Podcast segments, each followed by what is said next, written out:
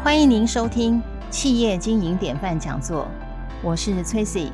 每一集为您邀请杰出的创业家 CEO 来分享建立企业与改变生命的心法与实践。今天要为您介绍的典范人物是台湾中华经营智慧分享协会 MISA 传智学院企业院士吴文斌先生。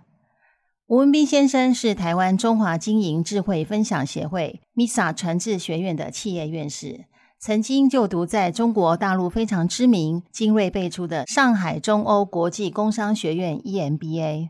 后来，吴先生也受邀回中欧商学院担任 EMBA 的面试官。年轻的时候，吴先生毕业自台北科技大学，台北科技大学的前身就是台北工专。台北工专是百年以上的知名学府，也是台湾创业家的摇篮。根据统计，台湾百分之十上市贵公司的老板都是台北工专，也就是北科大的校友。在台北工专就读的时期，吴先生学的是机械设计。一九八零年代，台湾经济高度起飞，有感于此，吴先生在服完兵役以后，就考进了台湾科技大学，也就是技术学院。他斜杠改念工业管理，然后在两年以后直升台科大管理研究所，再度斜杠攻读财务金融，汇集了机械设计、管理、财务金融的专业知识于一身，在金融及投资领域屡创佳绩。不仅如此，他在管理思维上也有深刻的体会，总结一套独特的经营管理心法。吴文斌先生在台湾及大陆两岸的企业投资并购资历超过二十五年，评估超过上千家以上的公司，担任过二十多家的公司董事。他也曾经参与创立过六家新创公司，同时他也担任多年的创业导师。目前他在 MISA 传智学院也正在辅导一些年轻的企业家。今天我们很荣幸能够邀请到吴文斌先生，也就是吴院士来接受我们的采访。啊，这个斌生，吴院士您好，你好，Tracy 你好，今天真的非常高兴，也很荣幸有这个机会做一些小小的分享。哎，我们也很开心哦，非常的荣幸。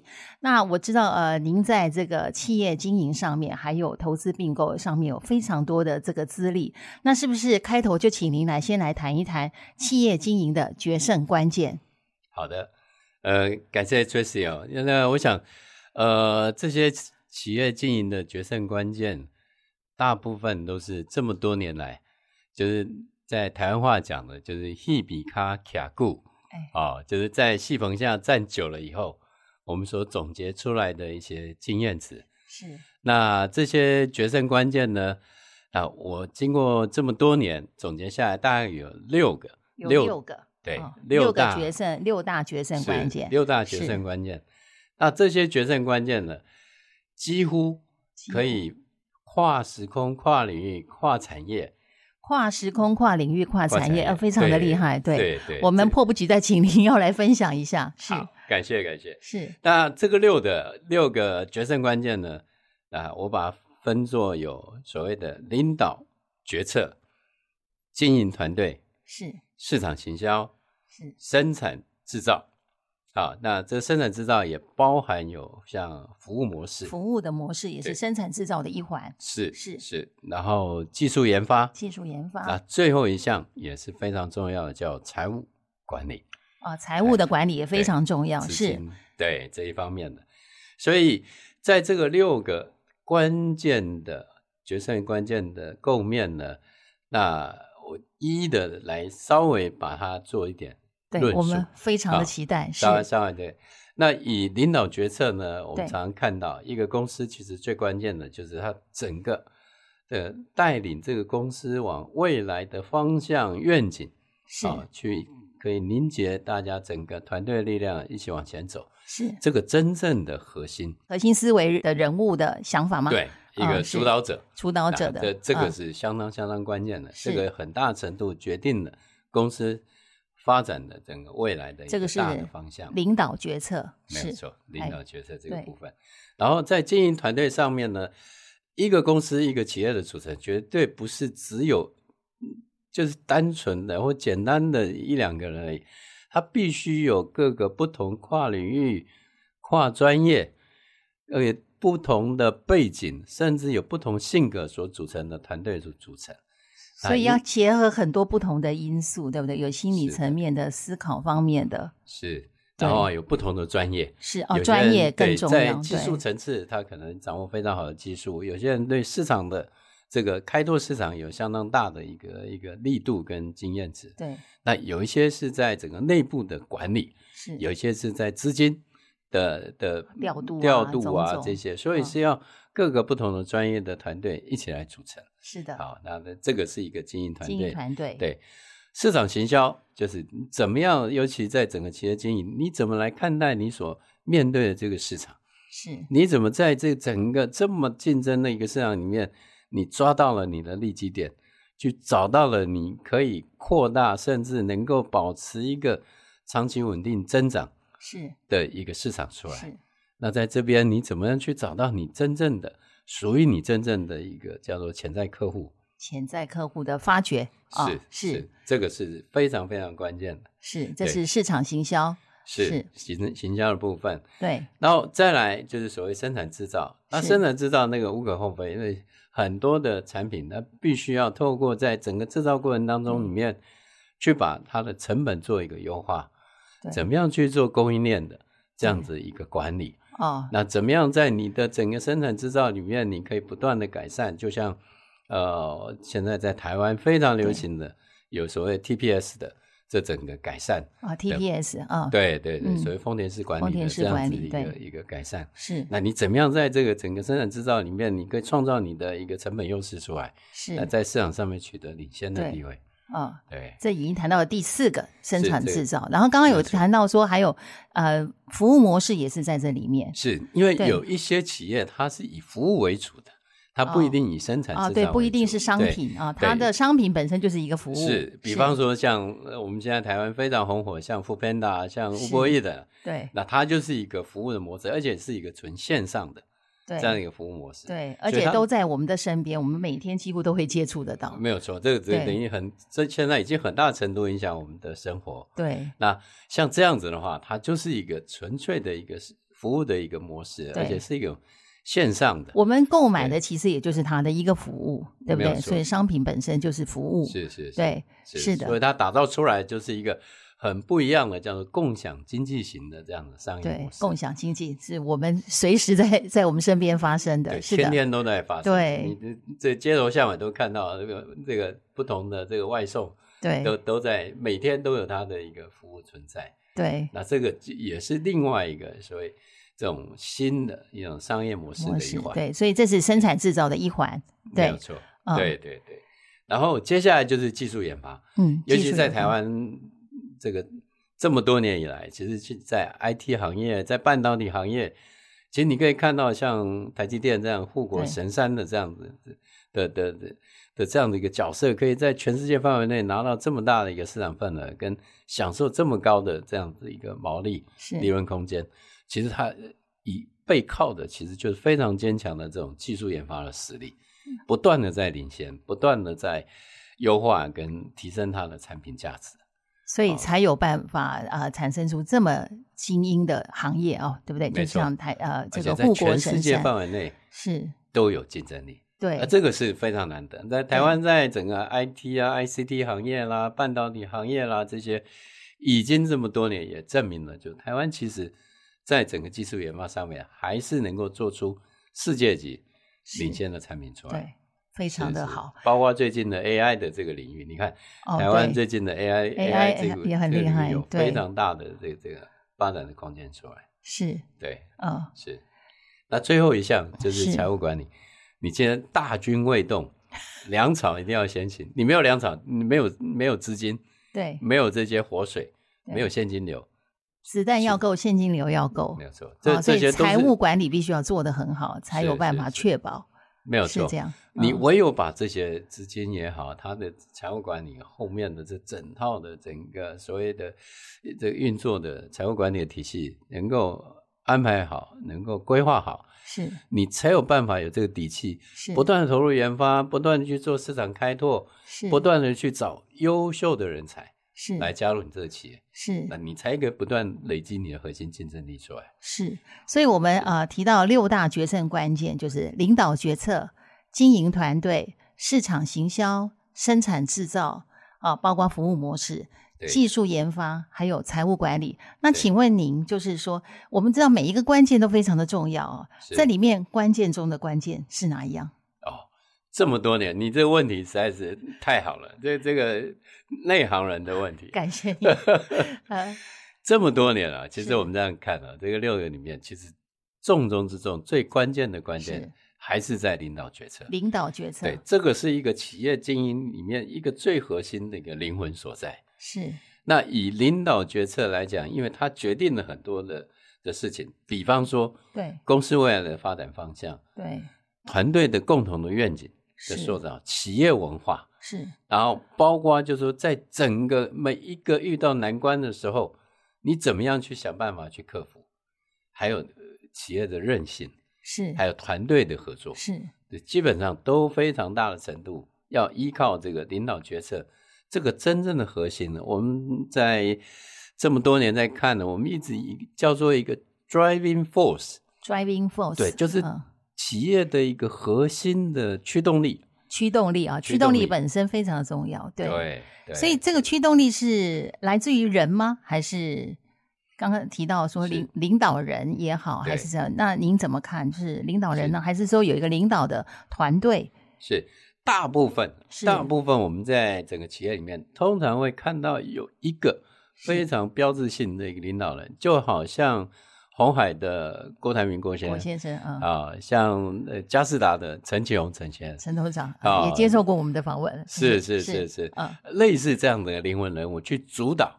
对，好，一个公司未来的一个发展，去看到这个未来的整个大的方向等于。是说这家公司的看板人物是这样吗？没，错，是没有错。是那通常他也是会有非常鲜明的这个管理的风格跟角的的他的一个性格的一个特色出来。对，对，那过去我们所看到的啊，这个企业当然在整个经营的过程当中，有它的成长的快慢呐、是它的整个包括它的规模是的大小。是哦，在面临不同的行业景气变化的时候，它所采取的不一样的这这个应对的策略出来。那我们过去看到有很多，那可能是董事长董事长。扮演这种 driving force，是。但也有可能是董事长背后那一个很重要的的的一个伙伴，叫做呃董董娘。呃哦是董娘。也有可能是董娘。是，那也有可能像现在很多所谓集体决策，对，它可能是五人小组，哦，他七会有一人小组。个几个人的小组来一起共同来啊达成一个共识吗？还是怎么样？对，通常来讲，他们会有一些内部所运作的的一个规则。那通常通过这些五人小组或七人小组这种共同决策，来集合各个不同专业领域的一些意见，来做成一个共识决。是那这个也是一个非常明显的，而且在台湾也有相当多企业利用这样子的一个方式，就类似像玉龙。玉龙啊玉龙集团那个盐城丽莲是啊女士接班以后，她还是就用呃非常善用这样所谓的这种决策小组的模式。哦，是呃这样子，对啊所以来决策小组也非常重要。那其他还有别的方式吗？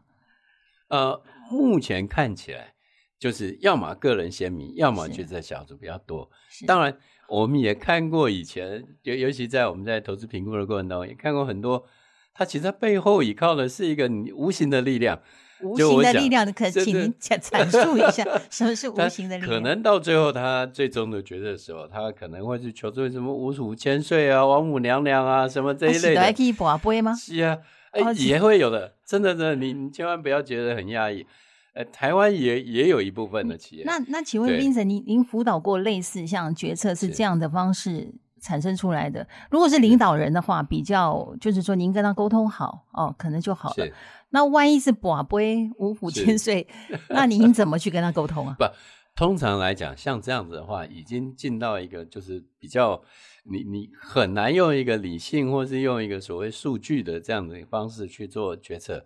那通常在这个过程当中，我们就不摄入哦，不摄入干预会看状况，是会看状况，是我们给予一个适当的一个建议跟一个辅导，但是可能很多人他是他是会就是有一些企业家是。在他面临困境的困时候，他可境的时候能会会有这样子一个可能去需要一些心理上的建设，那可能这个时候或许另外一个方式就是无形的力量，没有错，没可以给他一些支撑依靠，没有错，心灵上的，是的是是的那那现在这个这个形式也相对少，相对少，相对少，但是还是有，是还是有。这个这个是一个很非常特别的一个一个现象，是，所以领导决策是最重要的一个啊决胜关键哦。是那您也说过，就是经营决策的背后最大的关键点是经营的思路跟走向。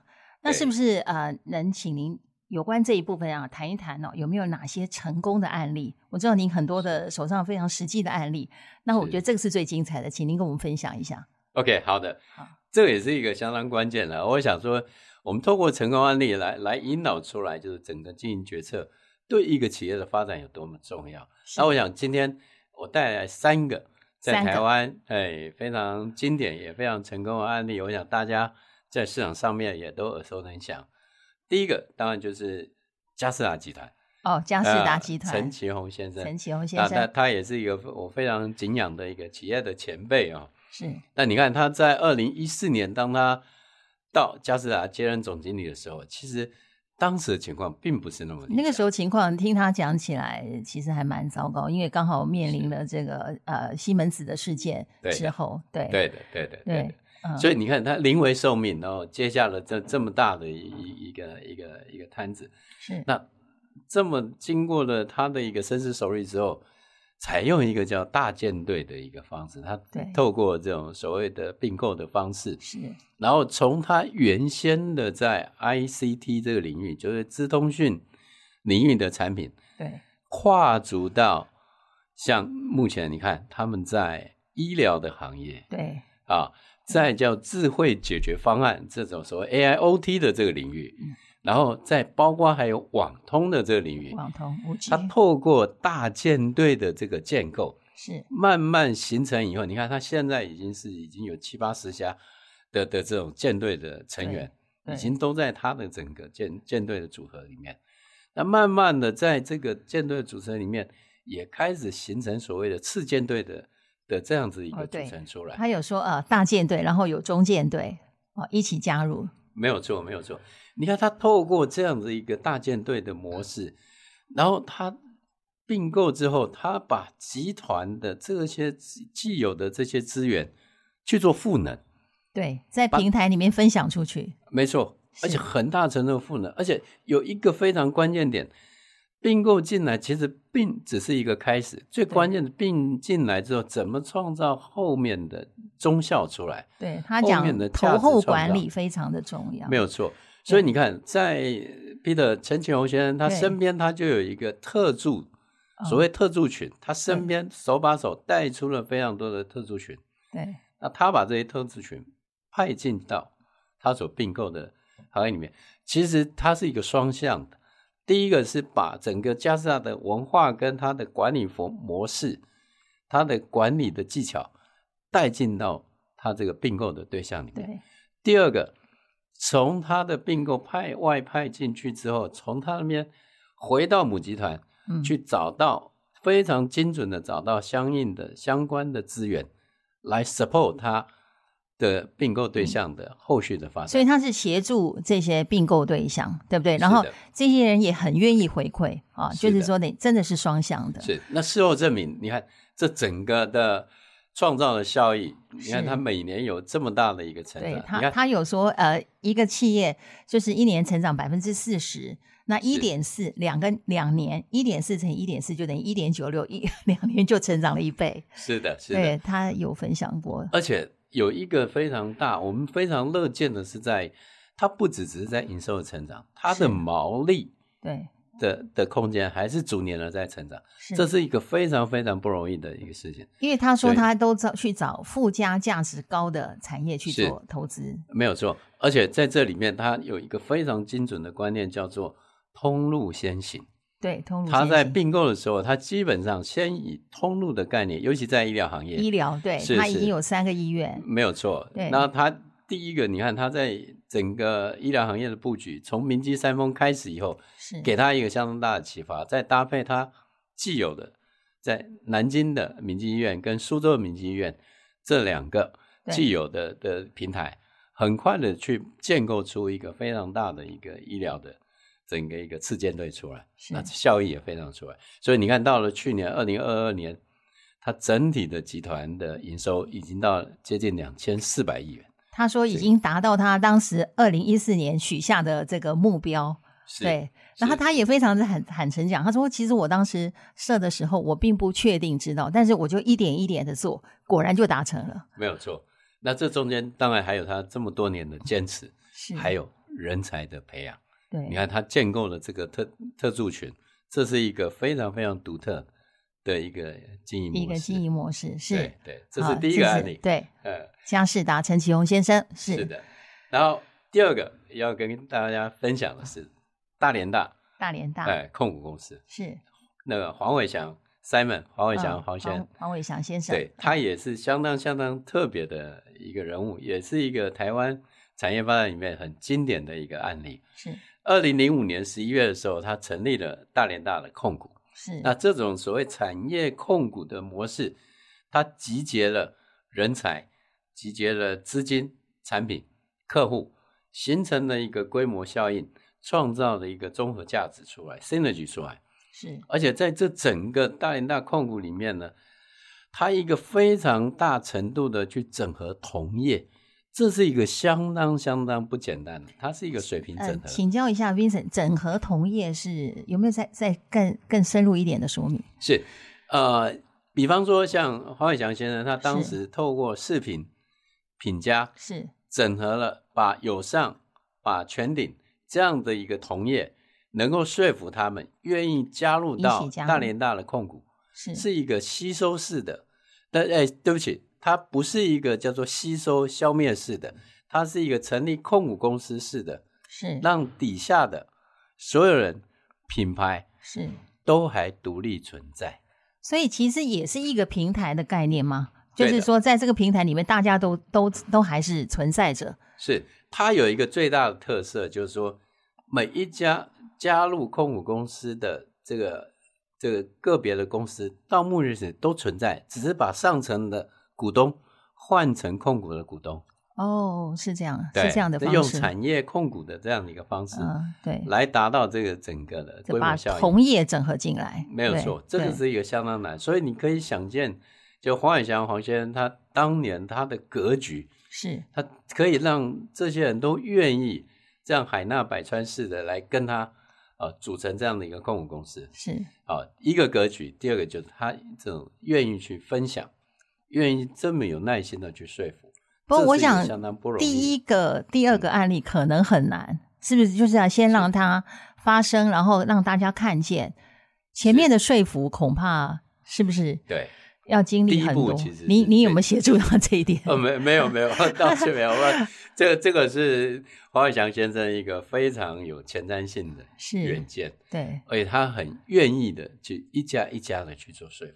这是相当相当不容易的。而且在这个过程当中，他做成了就所谓的前端分，前端那大家才会拼，对，后端和才会赢的这样一个、哦前端分，后端和，，对前端分才会拼，是。后端和才会赢、哦，这样的一个策略，嗯这是一个相当不简单的，是。让兄弟爬山各自各自努力，可是最后对后面的共用资源。是它的资金也好，它的管理、总务、库存、物流这些，它可以合在一起，合在一起。那这个时候不用说，比方讲说你一家我一家，我们各自有一个独立的一个什么样的部门，其实这些部门都可以共用。对对，这是呃呃同业的，刚刚讲到一个呃同业的整合吗？还是是是一个水平式的水平式的整合？对是，这这个是大连大大连大王伟祥控股集团，你看今天大连大集团已经成为全世界最大的这个电子零组件通路商，是呃，在全世界的非常的不容易占有率对已经超过十三十四趴以上，是这是一个相当相当不容易的。对，对，而且还在成长当中，所以这这个也是一个非常经典的一个一成功案例。个一个成功案例，是的，所以黄伟强先生，这个我也是非常非常的佩服他。是对，第三个案例就是研华科技刘克正先生，研华科技的刘克正先生对，生刘克是正先生啊，我个人也非常佩服了他。你看，研华科技一九八三年成立，到今年刚好四十年，哦，刚好四十年哦，刚好四十周年。对然后我刚好上个礼拜也刚好到研华的林口的智慧园区，也去参加了他四十年的一个叫产业伙伴的一个峰会。哦，是，那可以看得到，他这几年的整个的转型非常的成功，是非常非常成功。这个这个他好像发展是一个企业联盟，是不是？呃，呃，研华还还不到企业联盟，它基本上它还是以以研华自己本身的平台为核心是在发展。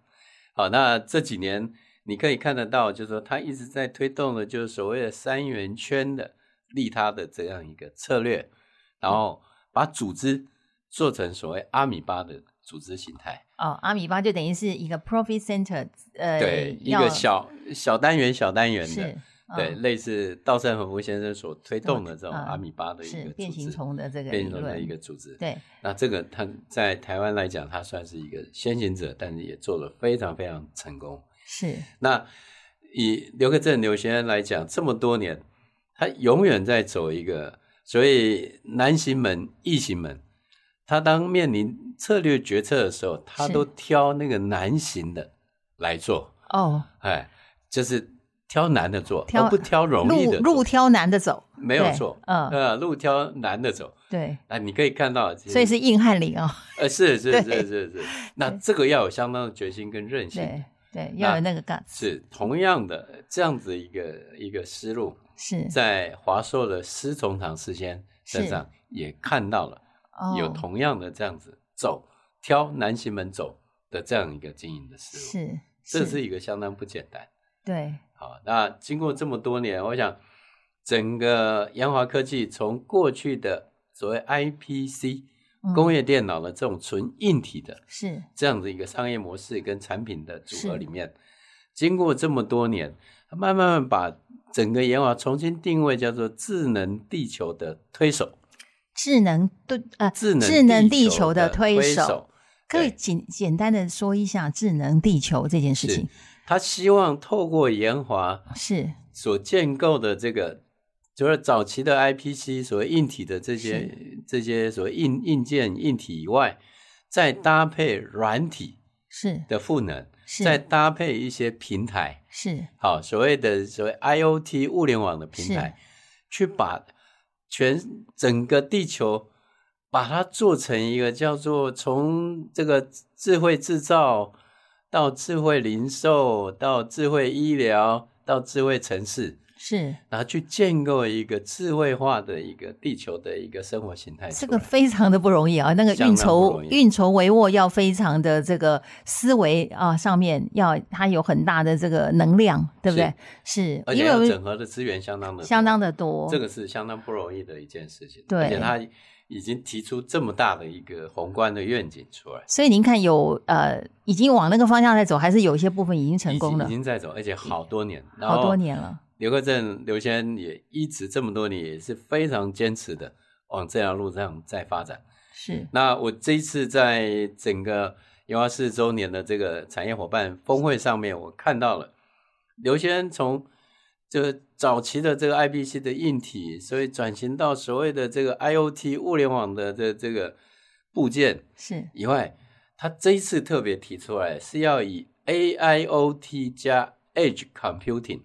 哦，所谓边缘计算，AI 加物联网叫做 AIoT AIoT 加 Edge Computing，Edge 就是所谓 Computing 边缘计算，是那这样会有一个什么样的一个结果？会形成一个未来你会发现在各行各业各个应用领域会更智能化，哦。而且把 AI 的元素导入进去，哦，会决策的效率可以更快。你可以发现所有的应用场景可以更自动化、智慧化。那在我们的思考速度会不会跟不上？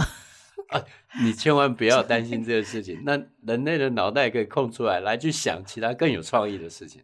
是，所以我想未来的生活应该是可以变得更美好。对，哇，会更便利、更美好啊！所有的生产效率，所有的这个整个应用的场景，你会发现人类的生活会有很大程度的提升。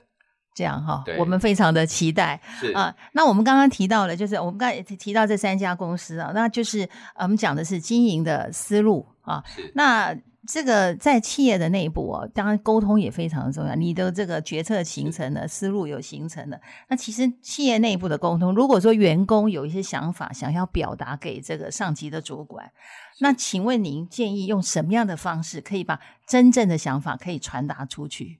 是。哇，Tracy，你问这一题真的是太重要了。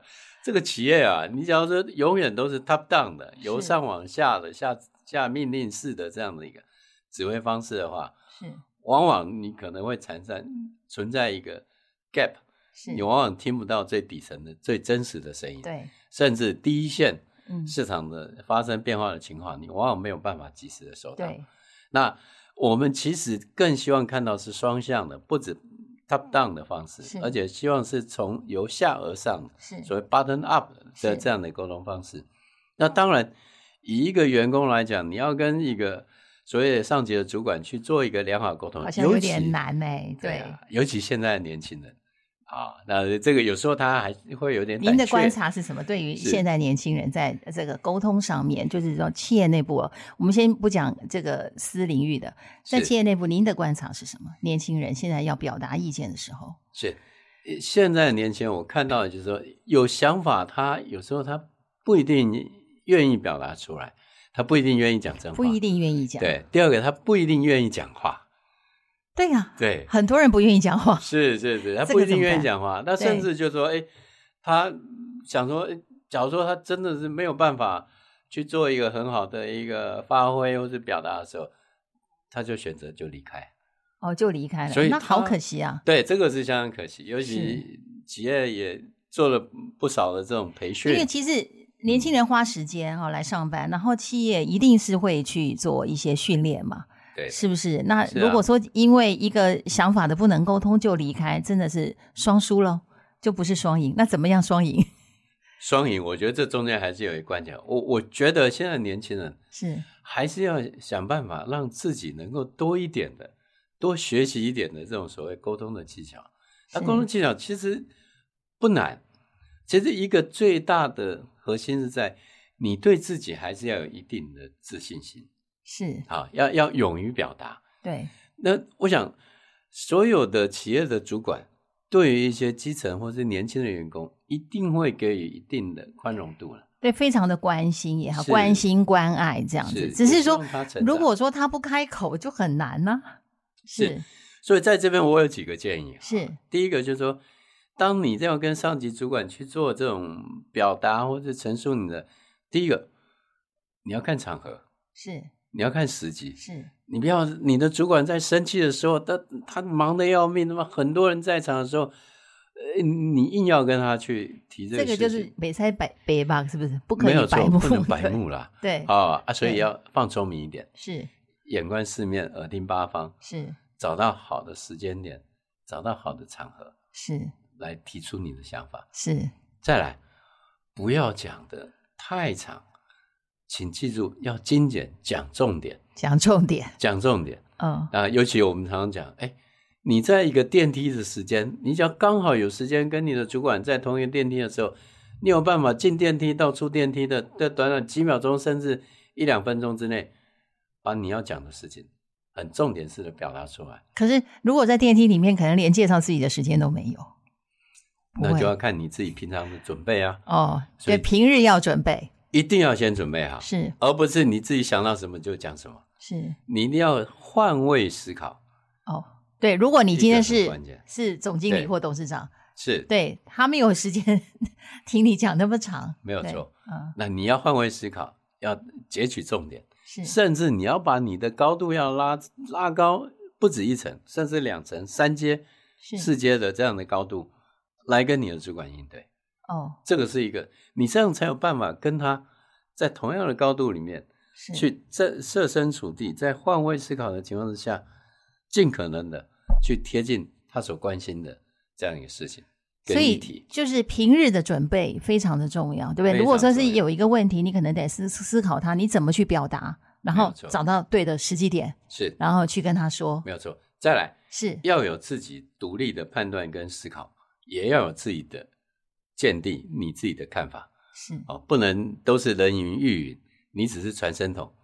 其实哦以以上级主管来讲，其实最不喜欢的就是你 always 扮演就是一个传声筒的角色，对你一定要有自己的见地，独立的思考哦，啊。那就就像我之前我们在企业里面在带这些团队的时候，对通常我都会给团队，你要有你自己的准备，要有四个阶段、四个面向的准是备。哪四？第一个，，当你遇到问题的时候，你要把问题理清楚。你先在跟主管对，对你在跟主管谈的时候，你要很清楚的说明问题，嗯，问题之所在。是第二个，问题发生的根本原因在哪里？你不能只能看浅层，而且你要很深入的去分析，去看到根本原因到底在哪个地方。第三个，因为这个问题，你要提出一个可能的解决方案出来。自己要先想出一个解决的方案。对自己不止一个，你可能不止一个要想 A 方案、B 方案、C 方案，推演先沙盘推演，而且每一个方案要经过你自己的思考，它的每一个方案的利弊得失，是你要能够谈得出来。最后一个，对，第四个。你建议的方案，你不能老是把你的方案提出来以后，往你主管身上一丢，说你告诉我你要挑哪一个，然后我我就听话照做。是。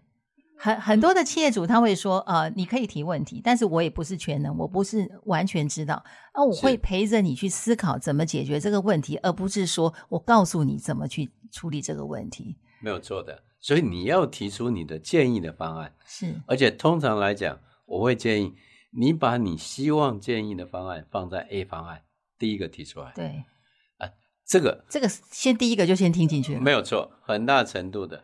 那当你每一次都跟你的主管你在谈事情啊，都有这样一个逻辑，都要有一个系统性的思考。是我想下一次当有升迁机会的时候，你就浮出来了，你会第一个就浮出想到你水面了。对对，这个也给年轻的这这些朋友们是，谢谢 Vincent 给的建议哦。那你也提到过哦，就是说企业在经营的时候，跨域投资这件事情必须要非常的谨慎。是的，然后我在想请教您，就是说在企业行有余力想要从事跨域投资的时候，我们分寸上面应该怎么去拿捏？那可不可以呃再请您可能用例子也好，还是怎么样，再跟我们说一下？好理解，谢谢谢谢。这个也是我们过去哈，在整个企业经营或者说在投资领域里面常常看到的，就是。是跨域投资，对，就是非核心本业的对。投资。那过去我们也常常看到很多的企业哦，这个在科技行业经营的不错了，哎，他就跨行去盖房子，对。跑到房地产行业去，哇，结果一去了以后发现，哇，原来他这个每一个行业领域都有它不同的妹妹嘎嘎，都有它的美角在，没有都有它的窍门在，domain know how 在，是，所以不是那么容易的。那在这种跨域投资里面，我们会比较建议，就是他从核心的掌握的这些核心资源去出发去思考。是你掌握核心资源是你的，当然资金一定是有钱会比较任性一点，才会去开始思考跨域的投资。对那资金你的储备到底够不够？对，人才、资你的金、人才、产品，产品、对你的客户的基础、客户的基础市场的发展性是啊，那市场是不是有一些典范转移而衍生出来新的商机？是那值得你去做这种跨域的投资。是，那这些通常都是一个好的一个思考点，但是不要忘了，每一个 domain know how 不一样，每一个领域都有它的好，也有它的潜在风险。你没有跨足进去，没有一脚踩进去，其实你往往没有办法那么清楚的。所以有些企业他们讲说，你要啊、呃先右脚先站稳，才能跨出左脚，是是类似这样的没有一个想法。右脚不止站稳，还要够粗壮，哦，够粗壮。对你才能够去支撑当你在跨域投资里面的前期投入资源，因为通常来讲，跨域投资没有那么快回收啦，所以通常都要一点时间。对，而且这中间还有一些 try error 跟所谓 learning curve，可能需要一段线长的时间间。是，对的。那我想在这里里面呢，在晚近几年，我看到最成功、最成功，是呃，我个人也觉得最推崇的一个案例，是就是全联全联啊，全联超市。你看，它从一个连锁的零售业态的经营，是跨足到 P 叉配这个哦所谓线上支付的，P 叉配的线上支付，是这个是一个完全全新的领域，但是各位应该可以看得到，其实从全年里面，它有掌握三大的关键性的一个核心资源。第一个非常庞大的一个会员的规模，哦，它的会员数非常的大，它的会员数非常多，，对。第二个，以非常充分的交易的金流，你看它每天在、嗯都是现金流，对对全省的这些有多少的交易的现金流，多少的交易的频次，在在在，而且全年就在你身边哦，真的没有错。哎，所以 Jesse，你刚刚提到一个非常关键的重点，这个消费的场域，是这个所有的这个交易发生的场域，就在他们自己所掌握的场域里面。是所以这个三大的关键的的资源呢，都掌握在全联手上，所以它非常容易的就可以跨足到所谓 P 叉配这种所谓的全支付这种线上支付的的一个新的商业模式去，而且它一进来，它马上就变成举足轻重的 player，是它就有话语权。你看，它马上会员数就超过三百万以上。是所以这个是一个非常成功，而且是算是非常关键性的所谓策略性的这种跨域投资。是那我想他们在 P 叉配的这个部件是有这样的一个基础之后，它后面 Upside 的成长是绝对比其他的竞争对手还来得更有这个竞争的优势。是，呃，我想罗马也不是一天造成，它一定是一点一滴啊，一直在累积，然后现在有这么庞庞大的一个这个交易量。那呃，我们今天这一集非常感谢这个吴文斌先生，也就是 Vincent 接受我们的采访。